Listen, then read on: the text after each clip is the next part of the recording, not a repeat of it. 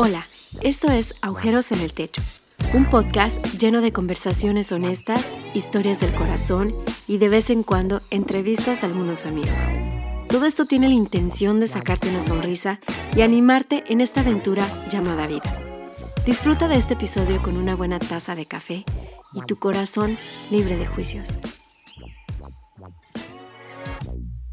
Tradicionalismo o sufrimiento consciente eterno básicamente es que dice que todos los humanos son eternos y que cuando muramos los elegidos van al cielo por siempre y los que no aceptaron a Jesús en su corazón van a un sufrimiento consciente eterno.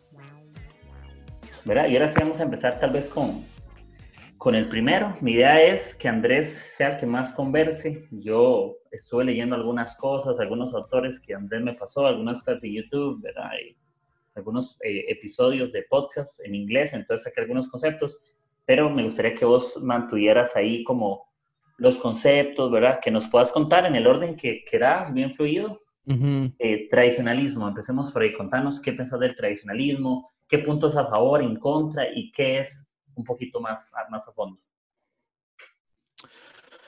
Uy, bueno, y ahora sí. este, el tradicionalismo es, eh, como dije hace un poquitico, es el que la iglesia tradicionalmente ha estado enseñando por años. Ok. Muchas personas conspiracionistas les gusta decir que es el más conveniente porque está muy basado en el miedo. El tradicionalismo básicamente dice que todas las personas que se mueren sin conocer a Dios van a terminar en el infierno, en un sufrimiento eterno y consciente. Entonces, en inglés se llama Eternal Conscious Torment. Mm. tormento consciente eterno. Lo interesante aquí es que, digamos, la eternidad, eh, es muy fácil decir eternidad, pero es muy difícil para la mente humana entender, digamos, el nivel de la eternidad. Entonces, por eso es que ha habido mucho movimiento, ha habido varios movimientos de diferentes personas que han estado tratando de popularizar los otros dos lados. Ahora, hablemos, digamos, de los argumentos a favor del tradicionalismo. Parece que Jesús habla muchísimo del tradicionalismo, como que en las palabras, en, the red letters, en las palabras rojas de la Biblia, cuando Jesús está hablando, habla muchísimo acerca del final, del fuego eterno, de la destrucción, de que seremos divididos, unos nos iremos a la vida eterna y otros al sufrimiento eterno. Entonces, eso ha dado muchísimo peso a que sea la más popular. Pero si uno estudia más a fondo, se va a dar cuenta que no es tan fácil. Digamos, no todos los versículos donde Jesús parece que está hablando del infierno, está hablando del infierno. Pero ya vamos a llegar a ese punto. Ok. Eh, dime. Ok, yo creo que, en eso que vos decís, eh, generalmente el tradicionalismo es lo que mucho se habla en la iglesia. De, obviamente, lo, es lo, muy, lo más tradicional que a veces escuchamos o lo más común es como eh, cuando la gente tiene una perspectiva acerca del infierno, yo creo que muchos no creen porque crean realmente, sino porque es lo que le han enseñado a la mayoría. ¿verdad? Ya, eso es un tema como, como una feredad, ¿me entiendes? Es como decir, vivo una feredad. correcto. Y esa búsqueda de, ok, eh, la salvación es de esta manera, es por gracia y no por obras y no sé cuánto. Entonces, agarramos ciertos versos y creamos una verdad pero parece como que esta teoría para algunos se volvió como tipo una verdad absoluta, ¿entendés? Ese es el problema, cuando creemos que una de estas se vuelve eh, verdad absoluta y, es, y es cierto, ¿verdad? Cuando estamos leyendo parábolas, leemos el infierno, todo el mundo se imagina el infierno de la misma manera, ¿te das cuenta? El cielo arriba, infierno para abajo, eh, lago de fuego, ¿verdad? Azufre, lo que se imagina, llamas, eh, te imaginas el diablo con unos cachos y una cola, ¿verdad? No sé, y un tridente. Exacto, y de color rojo el diablo, ¿verdad? No puedes tener un diablo morado. Ajá. ¿Verdad? El diablo de color rojo. Entonces, creo que eso también es bueno. Y con el bigote. Ah, sí. Por, por eso los bigotes son del diablo. Exacto, y la barba también es del diablo. ¿verdad? Por eso vos te la quitas, para ser más santo. Sí. Yo me quito el bigote, sí. Entonces, creo que, que mucho esa parte es eh, tradicionalismo, justamente eso lo dice el nombre, es lo más tradicional, es lo más común, parece lo normal, y salirse de eso parecería herejía para algunos. Entonces, ese es, el aporte que hago ahí, ¿verdad? Esa, observación de que no, no nos imaginemos nada más como infierno abajo, cielo arriba, y, el infierno como, como lo enseñan las caricaturas, y el cielo como lo dibujan, ¿verdad? Que Jesús caminando, Dios en las nubes, sino que hay algo más de eso. Sí, y, lo que pasa también es que como hay muchas historias, hay muchos modos de verlos, también la gente como que no entiende específicamente cómo funciona. Hay gente que cree que usted se muere e inmediatamente se va al infierno. Hay gente que cree que nos vamos al, ¿cómo se dice? El ah, Abraham Bosom. El, ¿Como que? ¿Como el Hades o qué? No, no, el, como el pecho de Abraham o... Ah, como el seno, el seno de Abraham o... El seno, el seno de Abraham, sí. Eh, que no es ni, ni, siquiera, o sea, no es cielo, no es infierno, es un lugar ahí como de, descanso, de dormir. Ok. Este, después tenemos eh, los católicos que creen en el purgatorio. Eh, o purgatorio, no sé cómo se dice bien. Entonces hay, hay muchísima confusión, pero lo interesante de que se llame tradicionalismo es que en realidad esta idea no es la tradicional. En los tiempos de Jesús o, o despuésito de Jesús, como los primeros dos siglos, habían relativamente seis escuelas de teología eh, que preparaban a teólogos y pensadores y cosas así. Y de esas seis, solamente una enseñaba tradicionalismo. Cuatro enseñaban universalismo y dos enseñaban condicionalismo. Pero lo que sucede es que la de tradicionalismo era la que estaba en Roma. Las otras cinco estaban en diferentes ciudades no tan populares.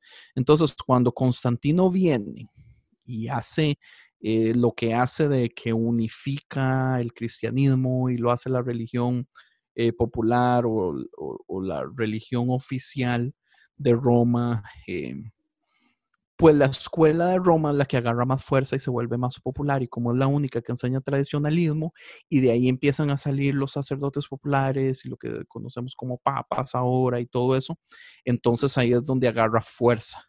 Eh, por los primeros 500 años, de hecho, la mayoría de personas pensaba eh, en el universalismo, pero era muy cerrado, era... Eh, universalismo y condicionalismo era la segunda y tradicionalismo era la idea menos popular. Pero se crea un monopolio después del siglo V en adelante, donde relativamente solo se enseña tradicionalismo y ya se empiezan a hacer como herejes las otras posiciones.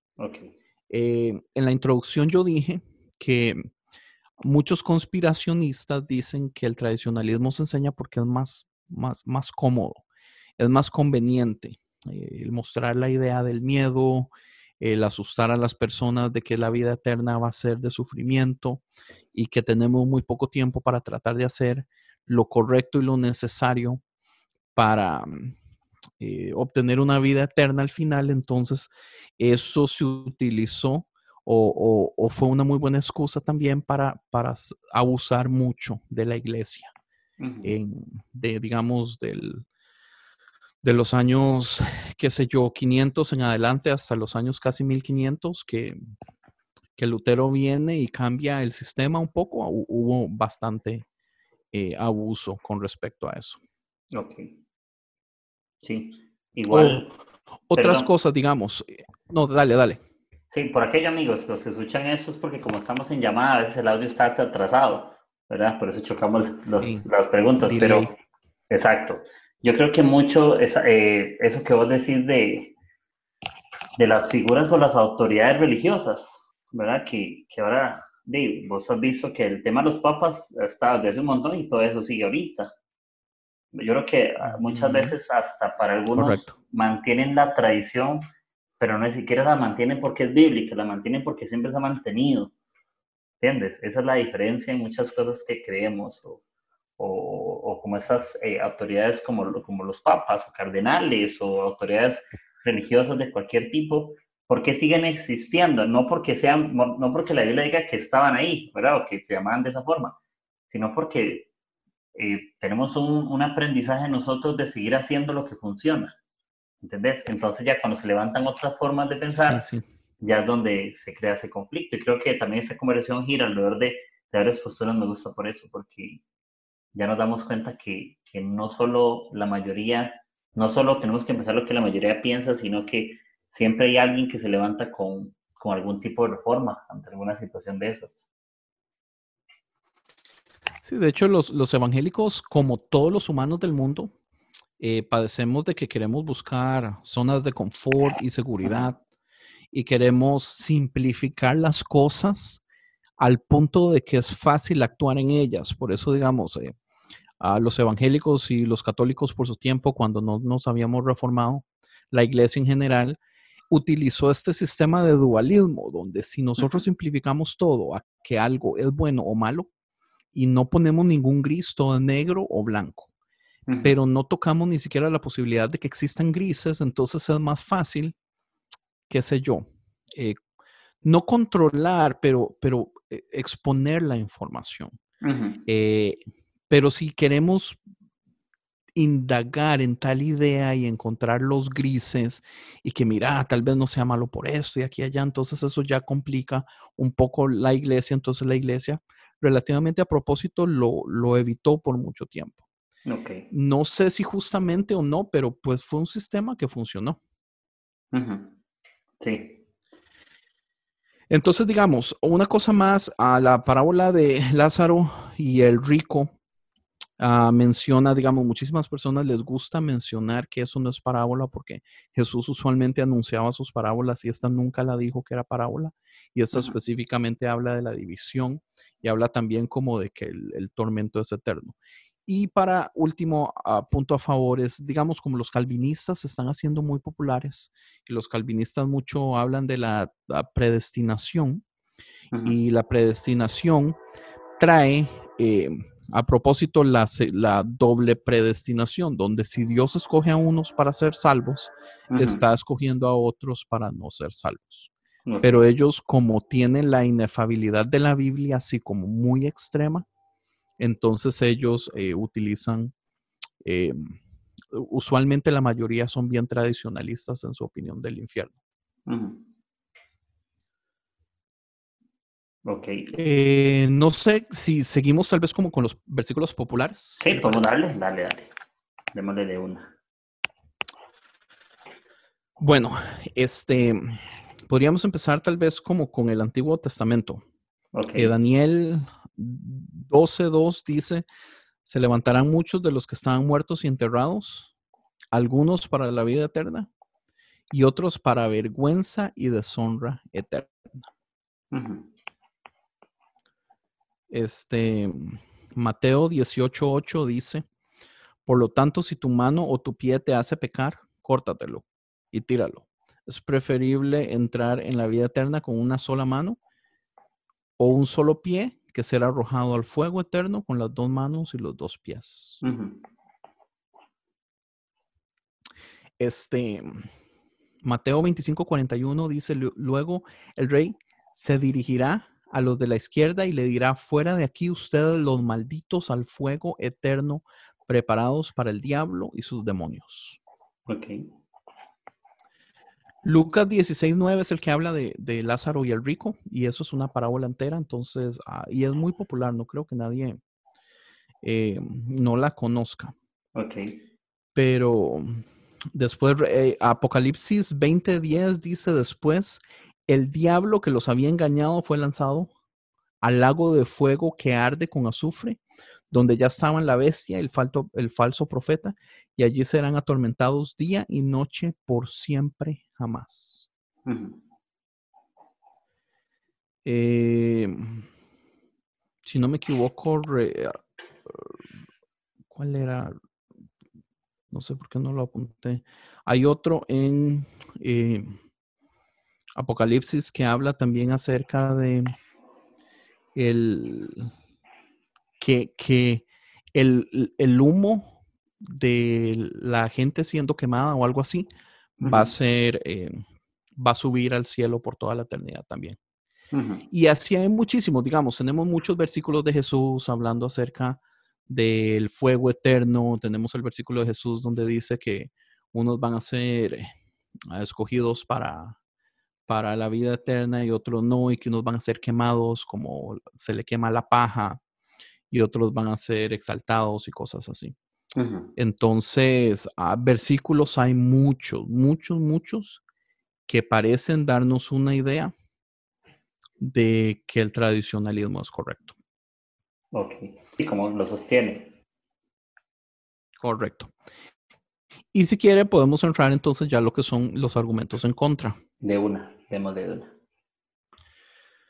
Bueno, una de las cosas más importantes es entender un poquito acerca de Gehenna. Porque Jesús habla muchísimo acerca de Gehenna. De hecho, eh, la mayoría de todos los comentarios donde Jesús está hablando de un fuego eterno, de un fuego que no se apaga, la mayoría de esos comentarios son con respecto a Gehenna. Pero Gehenna o el Valle de Inón era un lugar al sur, a las afueras de Jerusalén, donde históricamente el pueblo judío sacrificaba niños.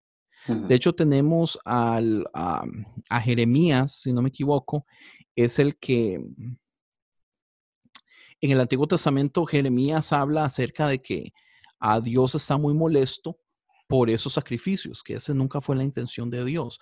Pero e, e, ese, digamos, eso que eran eh, un valle donde habían, donde se, era el, basurero del pueblo, entonces la gente en ese basurero lo que hacía era hacer como huecos y ese hueco tenía, estaba siempre incendiado. Y la razón que el fuego parecía que era eterno, porque tenía años de años de estar así, es porque la gente llegaba y le echaba más cosas y le echaba más cosas. Entonces siempre estaba recibiendo em, combustible, ¿verdad? Pues. Entonces, em, desde años atrás, digamos, el lugar siempre fue causa de leyenda, los niños le tenían miedo, se utilizaba para asustar a los niños y todo eso. Pero digamos, una de las cosas que el Jeremías le dice al pueblo de Israel es que el ejército, si ellos siguen eh, sacrificando niños, van a venir ejércitos a atacarlos y especialmente el ejército de Babilonia va a venir a rodearlos y van a haber tantísimos cuerpos que van a tener que tirarlos en Gehenna. Y para los judíos, digamos, lo que son eh, los funerales son cosas extremadamente importantes. Entonces, lo que Jeremías les estaba diciendo es, van a haber tantos cuerpos que no van a poder hacerle funerales a todos y van a tener que tirarlos al fuego de Gehenna. Y cuando ese fuego ya sea ceniza y venga el tiempo de lluvia, eh, la lluvia se va a llevar esas cenizas y van a irse al lago de fuego. Pero lo que pasa, digamos, es que si usted ve el mapa donde está Gehenna o el Valle de Inón, eh, las aguas iban a tirarse al Mar Muerto. Y el Mar Muerto ha sido conocido por muchísimos años eh, por el lago de fuego. ¿Por qué? Porque el Mar Muerto es relativamente donde Sodoma y Gomorra son destruidos por fuego.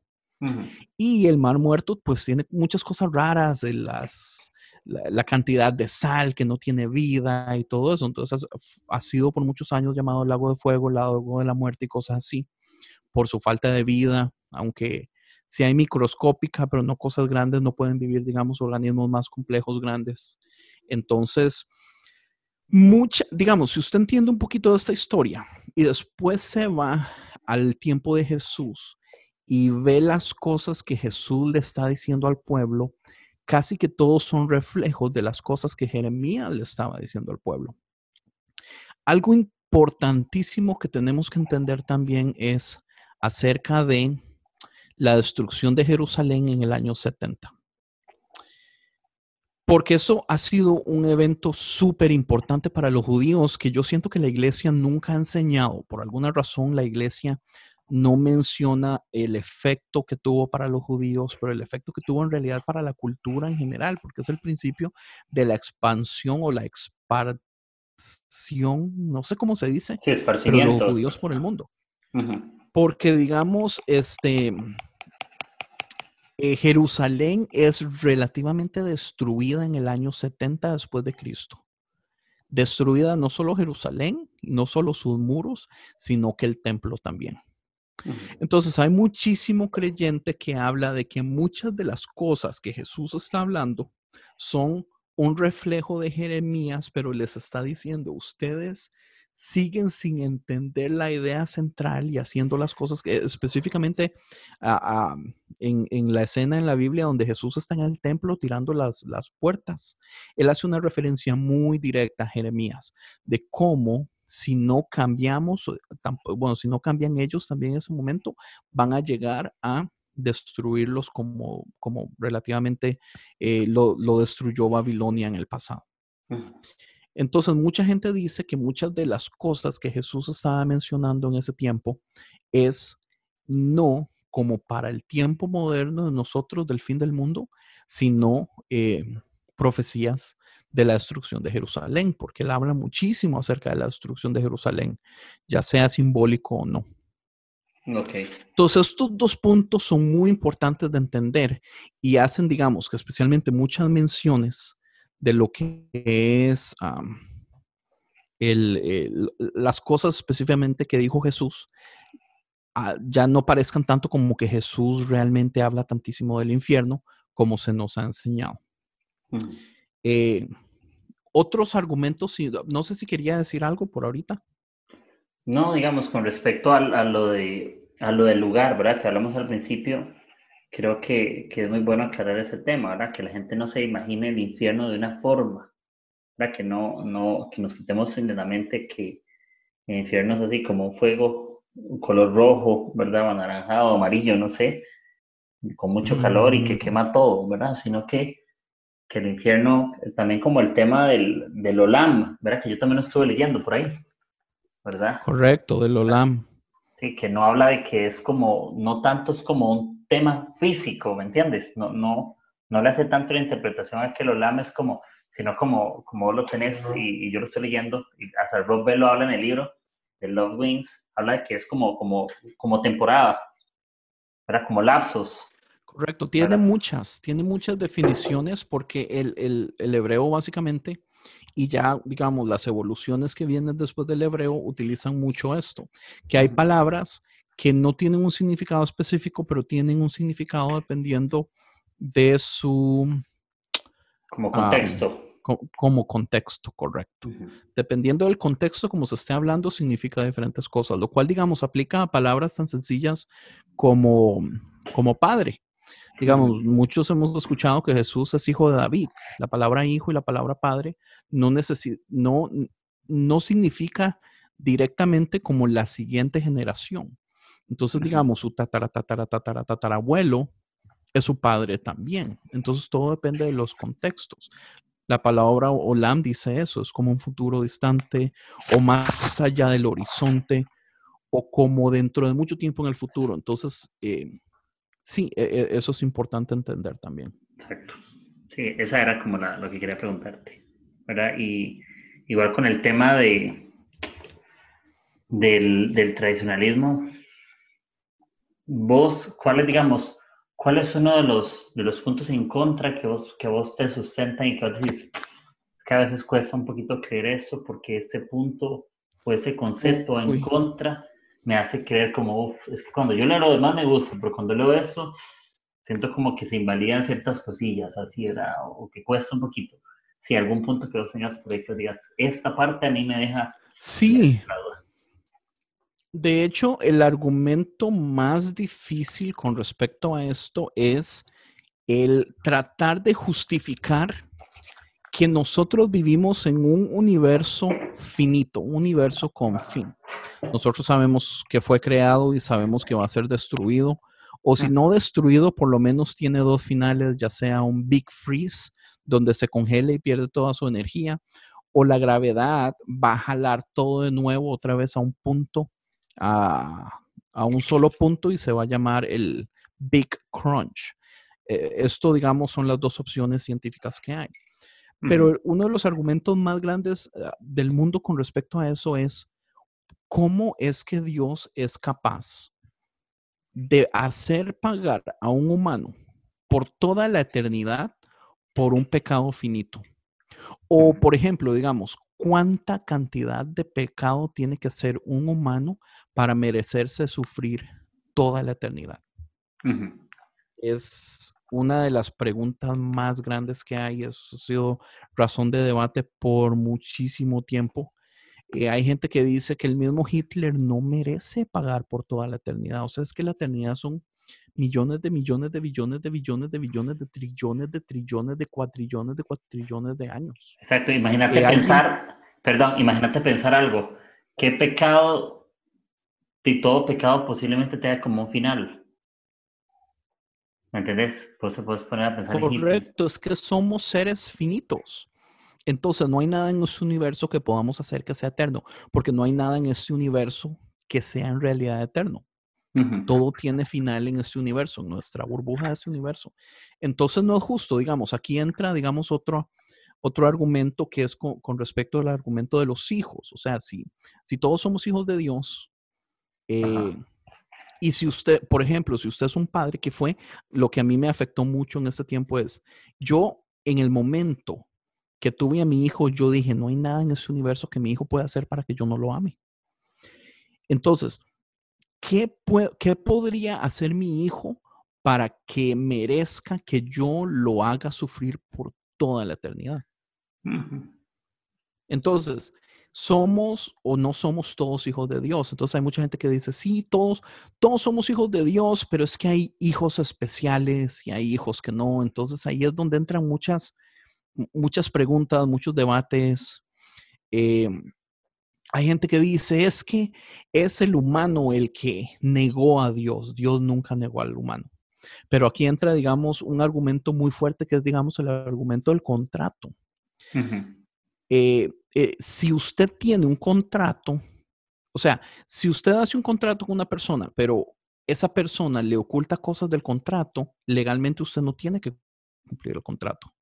Y lo que, digamos, muchas personas argumentan es que Dios creó un sistema en el que, por ejemplo, hizo que Adán nos condenaran a todos, nosotros sin saber.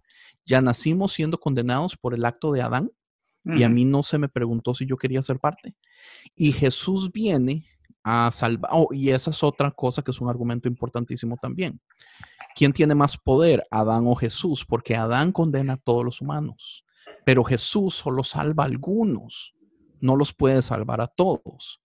Entonces, en ese caso, llegamos a, a un conóndromo, a, a, una paradoja increíble. O quiere Dios sanar a todos y no, pues, perdón, salvar a todos y no puede o no puede salvar a todos, aunque sí quiere.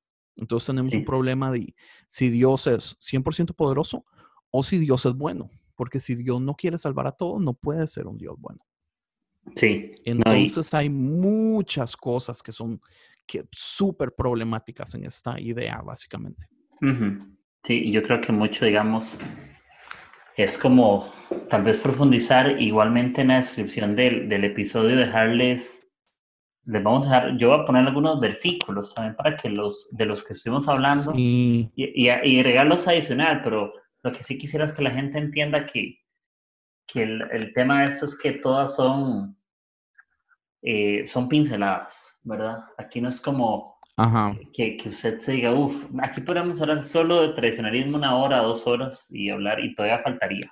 ¿verdad? ¿verdad? Faltaría y podríamos hablar de más historias de la Biblia, más conceptos de palabras del Antiguo Nuevo Testamento, porque esas palabras tienen un significado contextual. No es tanto como hoy por hoy, ¿verdad? Que pelota es pelota, que cabeza es cabeza, por decir así, sino que para ellos la, la palabra que podríamos interpretar como infierno, según el contexto en el Antiguo Testamento significa una cosa y en el Nuevo hasta podría cambiar. Todo este tema de traducciones bíblicas, ¿verdad? Todo este tema ha hecho que ciertas cosas de, de, la etimología de las palabras, de dónde vienen y el uso que tiene y el, estudio teológico, esa le, ha hecho una tarea importante, porque al final toda la traducción está hecha por humanos. Podría ser que un humano sí, correcto. adoptó una posición acerca de cómo entender tal cosa y otro otro, y no pasa nada, porque también es donde creemos que la gracia de Dios, Dios nos dio una gracia para poder transmitir el mensaje y que la mayoría pueda quedar cerca, pero habrá muchas cosas que son son secretos, son misterios y creo que van a quedar como misterios y toda la vida vamos a estar luchando con eso. Entonces ahí les vamos a dejar, eh, yo voy a poner los versículos, yo sé que uno queda con más ganas, pero queremos que los episodios sean así, para que siga, uy, ¿verdad? Que, que con la espina, ¿qué más? ¿Verdad? ¿Qué más hay? Y igual yo les voy a poner algunas frases para que vos sepas, como frases en, el, en la descripción, para que la gente lea ahí como frases ahí bien tiraditas para que la gente tenga conceptos y tenga versículos que, que lo justifiquen. Entonces, eh, me gustó esa parte que hiciste, como esa, esa historia, ¿verdad? Que contaste. Creo que estuvo fabuloso, ¿verdad? Todo ese tema y me gustó todo el tema de, de lo que eh, se creyó en el Antiguo Testamento y que en el Nuevo todavía se, se está como en debate, ¿verdad? Y, y creo que esa parte de, de que si, si, el pecado es finito, porque hay una condenación infinita, ¿verdad? Si, si se Sí, eso es de los puntos más importantes. y una cosa, tal vez ya para terminar, este punto es algo extremadamente importante, que es que el Antiguo Testamento no habla del infierno. Eh, así explícitamente como lo conocemos en este momento, en ninguno de los libros del Antiguo Testamento habla del infierno. Hay ciertas cosas que uno podría tratar de relacionar, pero no aplica mucho, como por ejemplo Isaías a 66:24.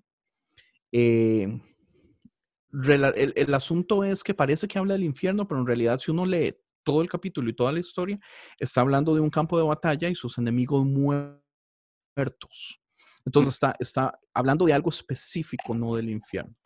Y por otro lado, digamos, como en Daniel, eh, que habla de que los que dormían en el polvo del desierto van a despertar y unos se van a ir a la vida eterna y otros a la condenación eterna.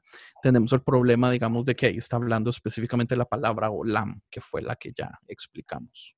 De ahí en adelante casi que no hay nada. Y eso es muy importante. Okay. No, gracias. Porque tenemos, digamos, sí, tenemos ahí un, problema de, de, inconsistencia. Es hasta que llegamos al Nuevo Testamento que aparece eh, mucho lenguaje infernal. Sí, no, no, me gusta. Y, y, ahí les voy a tirar ahí en la descripción. Ahí les voy a poner más de las notas que tenemos por ahí para que, para que lo sigan. Creo que en algún momento vamos a volver a grabar, no te preocupes. vamos a sumarle, a hacer un bonus ahí. Oh, yo feliz. Le hacemos un bonus, un bonus que se ha agregado a esto. Y hablamos un poquito más de cada uno otra vez, pero le hacemos una segunda parte a las teorías. ¿Verdad? Como, ok, vamos a especializarnos en los contras de todos. Me encanta.